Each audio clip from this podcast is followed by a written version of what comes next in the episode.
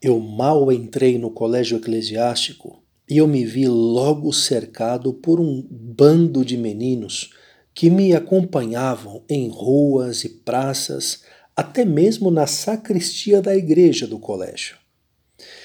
Eu não podia, contudo, cuidar deles como eu gostaria, porque não tinha um local para isso. Um feliz encontro, contudo, me proporcionou a oportunidade de tentar concretizar um projeto em favor dos meninos que andavam errantes pelas ruas da cidade, sobretudo dos que deixavam as prisões.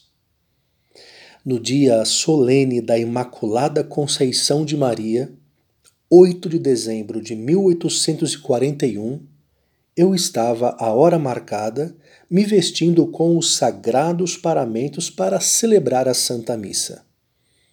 O sacristão, o senhor José Comotti, vendo um garoto pelo canto, o convidou a ajudar-me à missa. Não sei, respondeu-lhe o menino, todo mortificado. Mas o sacristão insistiu: Vem, você tem que ajudar. Não sei, insistiu o rapaz, nunca ajudei a missa.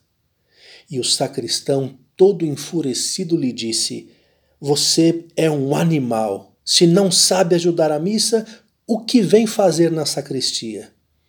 E assim dizendo, tomou o espanador nas mãos e começou a desferir golpes nas costas e na cabeça do pobre rapaz.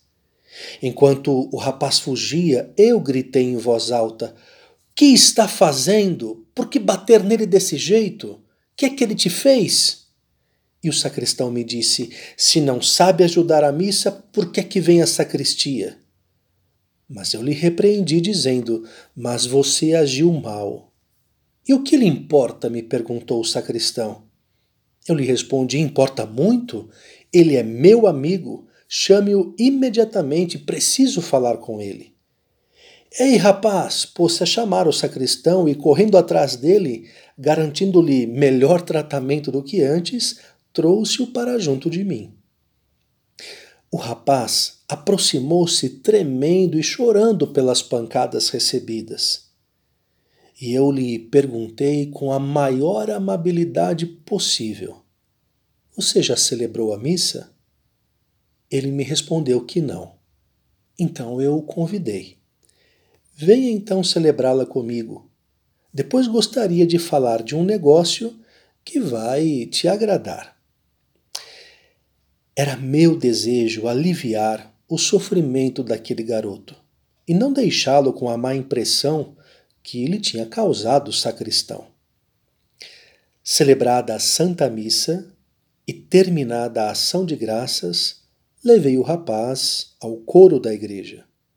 Com um sorriso no rosto e garantindo-lhe que já não devia recear receber novas pancadas, comecei a interrogá-lo.